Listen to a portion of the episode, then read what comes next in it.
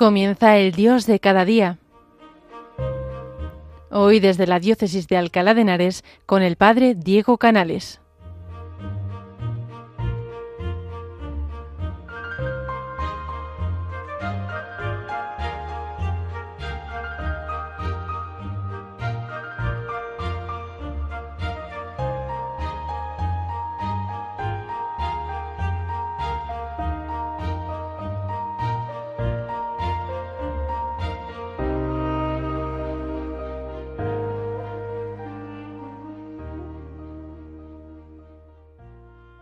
Buenos días, queridos oyentes de Radio María.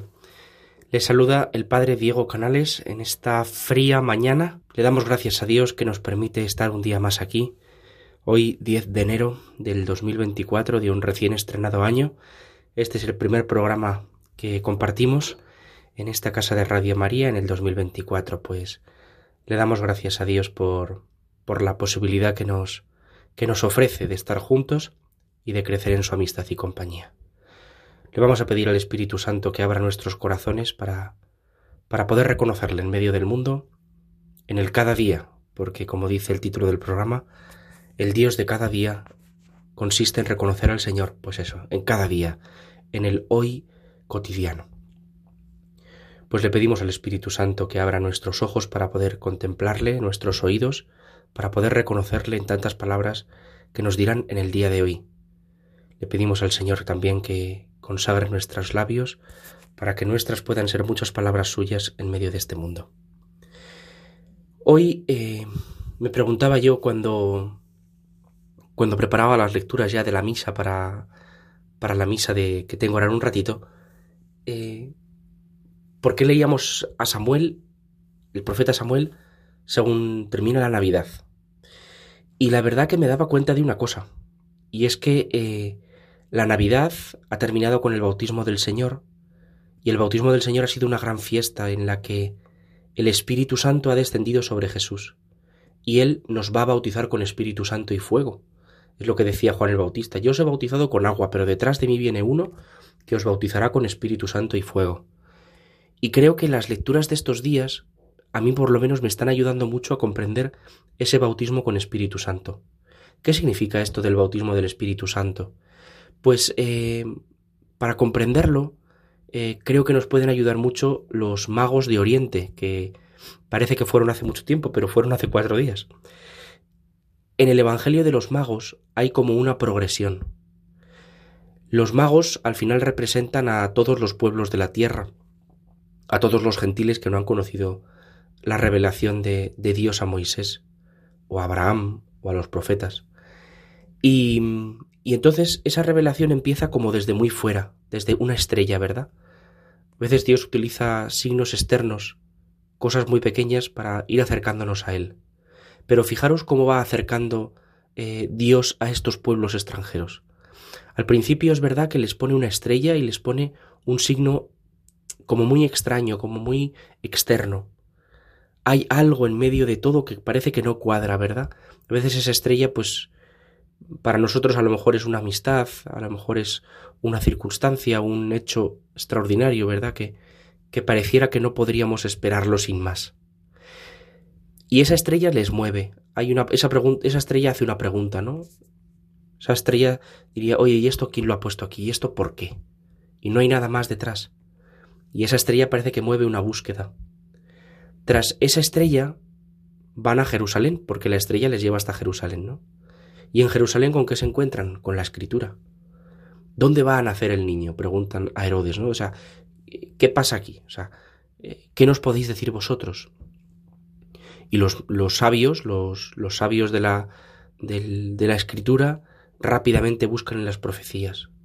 Porque la siguiente forma que tiene Dios de revelarse, aparte de los acontecimientos, es en la escritura el que desconoce la escritura desconoce a Cristo, ¿verdad? Y desconoce pues la acción de Dios. Uno tiene que saber qué ha dicho Dios para saber qué me dice a mí. O sea, porque al final cada palabra de la escritura está pronunciada para mí.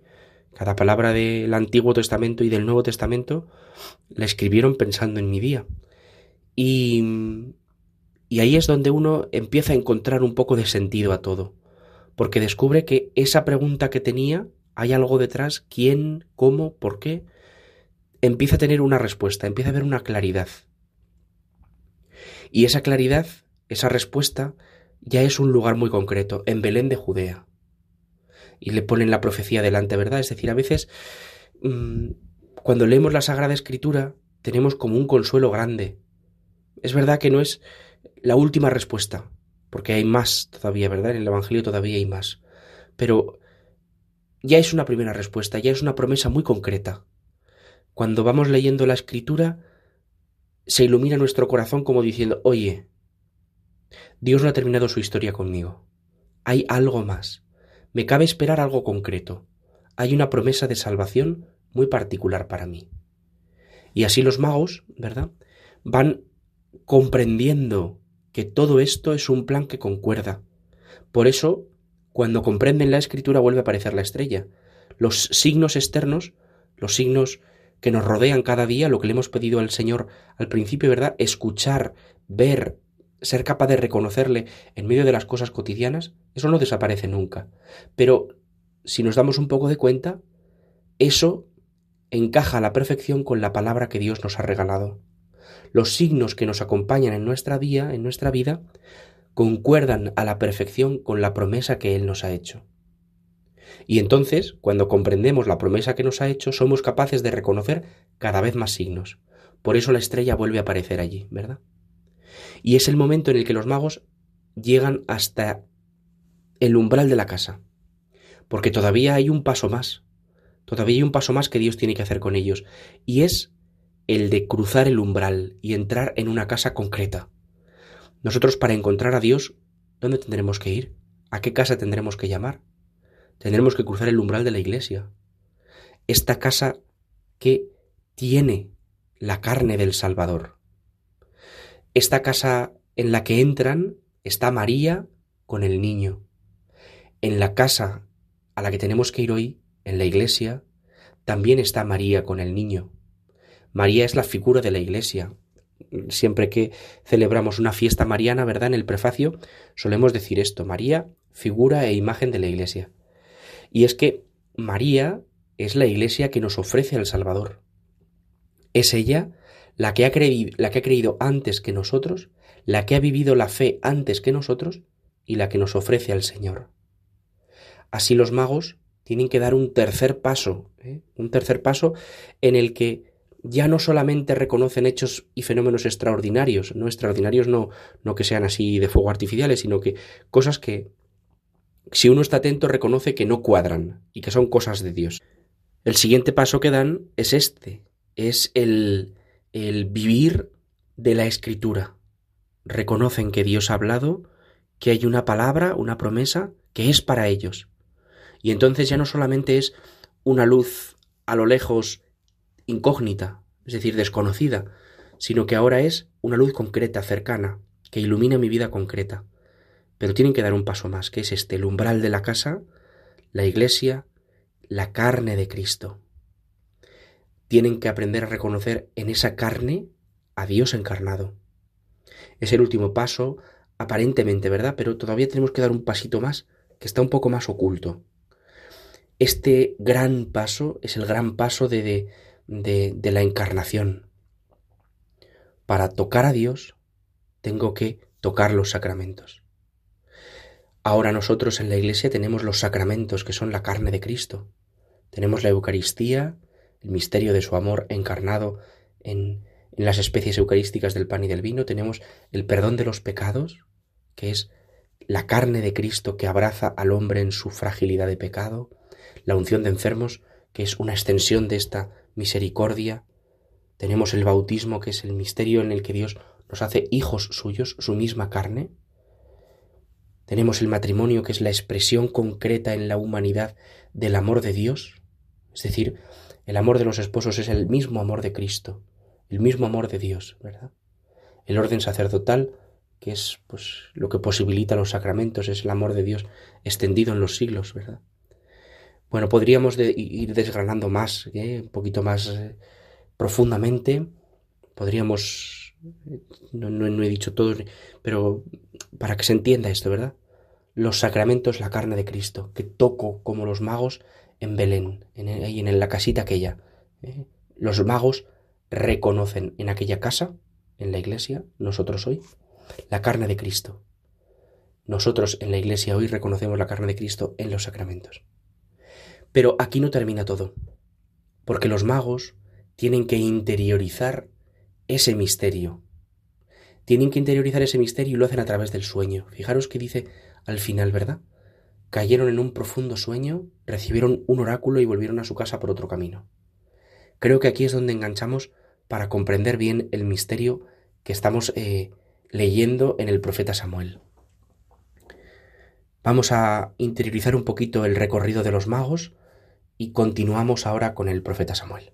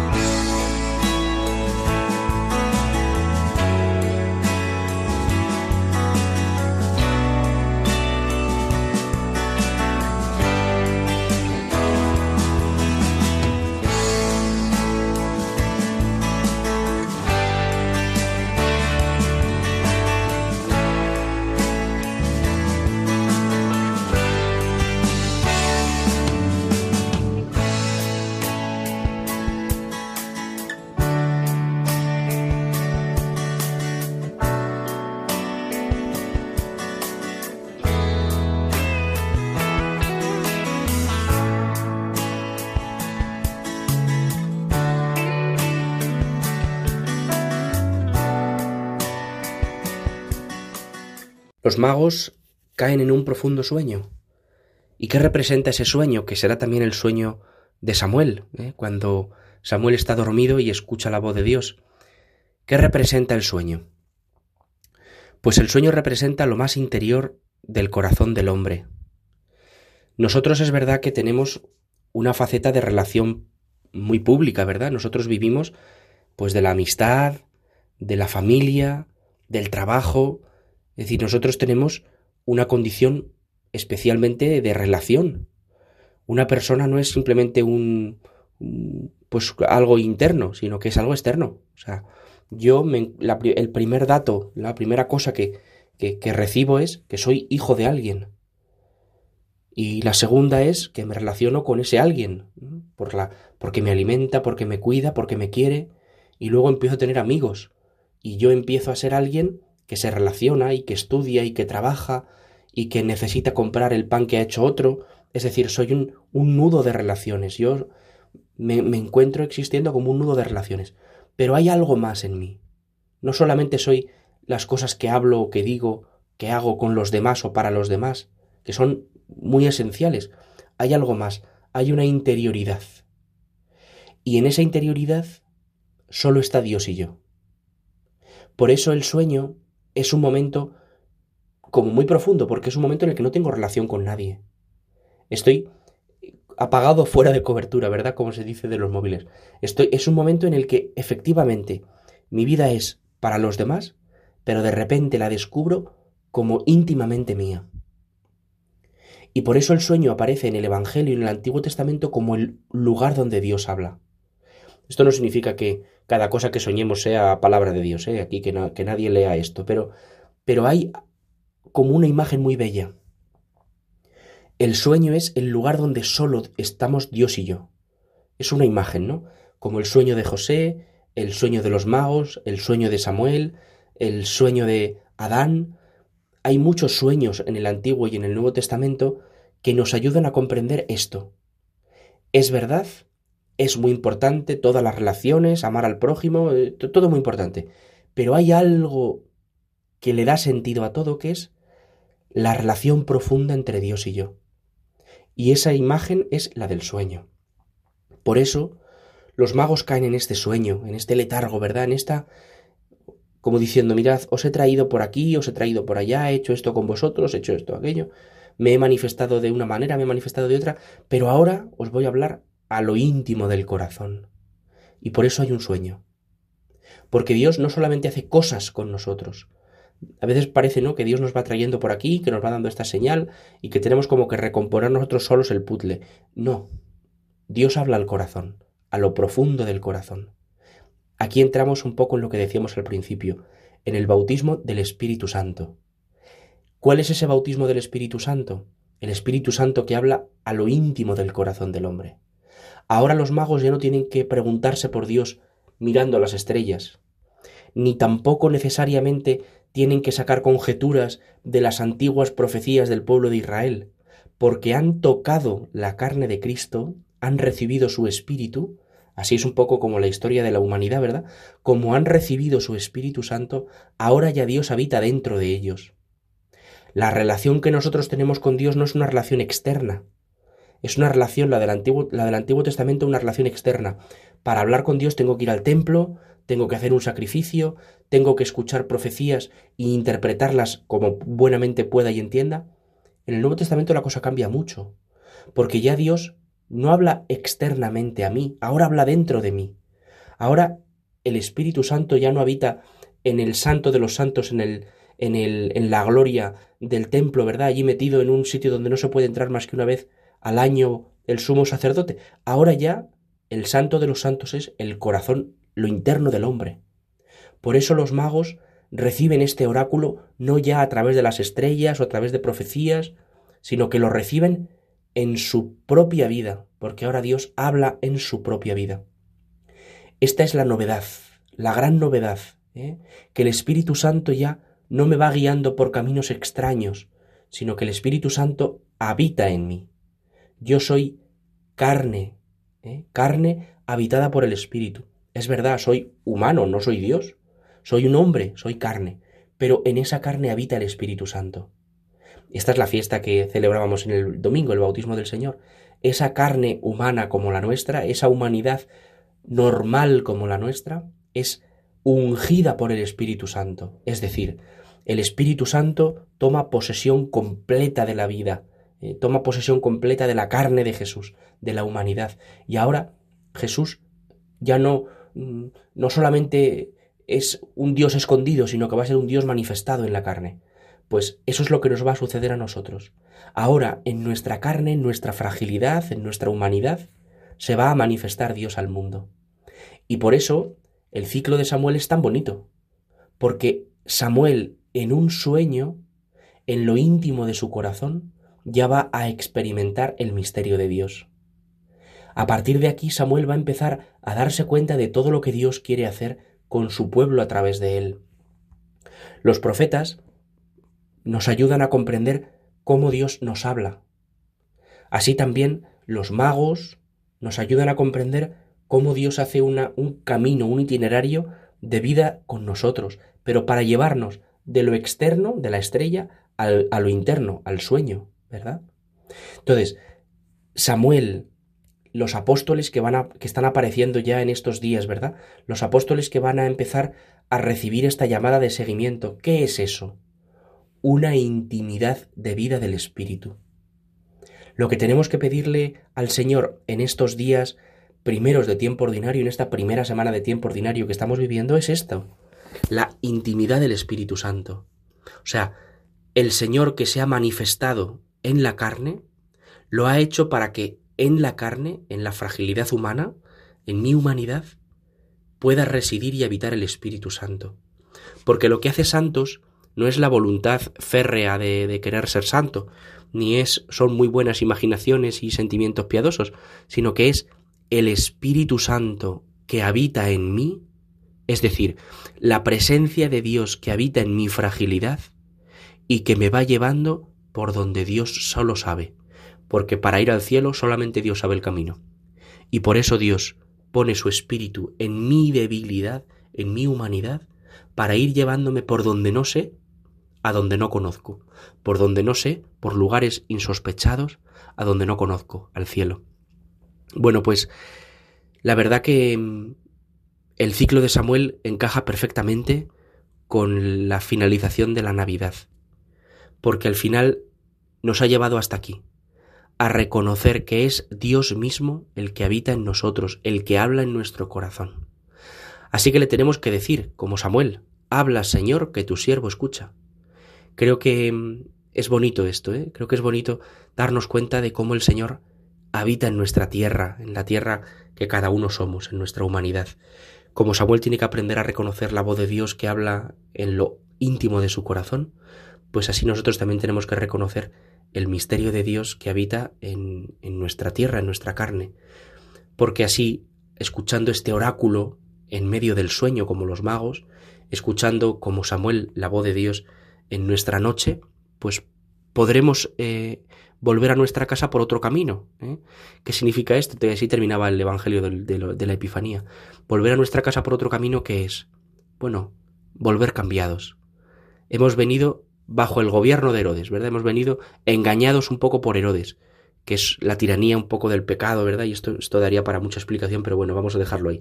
Pero volvemos a nuestra casa después de adorar la carne del Señor por otro camino. Una experiencia bonita también, ¿verdad? Cuando nosotros adoramos la carne del Señor en la Eucaristía, volvemos cambiados. Cuando nos hemos encontrado con el Señor, ya volvemos con el Espíritu de Dios dentro del corazón. Por eso los magos vuelven a su casa por otro camino, porque ya no vuelven iguales que han llegado, ya vuelven con este Espíritu de Dios. Pues eh, vamos a pedirle hoy el Espíritu Santo que se derrame sobre nosotros. Vamos a pedirle al Señor esto, pues esta unción del Espíritu que consagre nuestra humanidad para que podamos reconocer y escuchar a Dios en nuestra vida de hoy. Pues queridos amigos de Radio María, le vamos a dar gracias a Dios pues por este ratito que hemos compartido, eh, viviendo de la palabra de Dios, viviendo también pues de los sacramentos de la Iglesia, que es la carne de Cristo, y le vamos a pedir al Señor pues que nos ayude a vivir del Espíritu, porque la Epifanía eh, tanto el día de Reyes, con el Evangelio que hemos comentado, como el día del bautismo del Señor, también hemos dicho alguna palabrita sobre eso, ¿verdad? Nos ayuda a entender toda nuestra vida. Nosotros somos mendigos del Espíritu Santo. Necesitamos que se derrame sobre nosotros para poder tener una vida en abundancia. Pues le vamos a pedir esto hoy por intercesión de la Virgen María. Le dejamos a nuestra Madre que que nos, que nos haga nosotros también partícipes de esta escuela del Espíritu Santo, de la que ella es gran maestra porque lo recibió, lo acogió y dio frutos de santidad. Pues queridos amigos de Radio María, hasta aquí el programa de hoy. Le vamos a dar muchas gracias a Dios, pues que nos permite hablar eh, pues de, su, de sus maravillas en medio de nosotros. Que paséis un muy feliz día. Hoy le damos gracias a Dios y le pedimos pues que nos veamos el próximo día. Pues el mes que viene, en febrero, le vamos a pedir también que nos, que nos reunamos en torno a, a su palabra y su presencia derramada en el Espíritu. Pues queridos amigos, se despide el Padre Diego Canales aquí desde la parroquia de Santa María la Mayor. Que pasen un muy feliz día.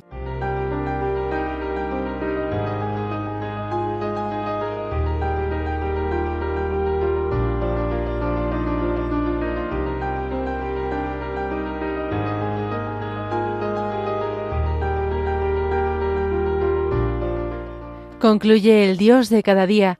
Hoy nos ha acompañado el Padre Diego Canales desde la Diócesis de Alcalá de Henares.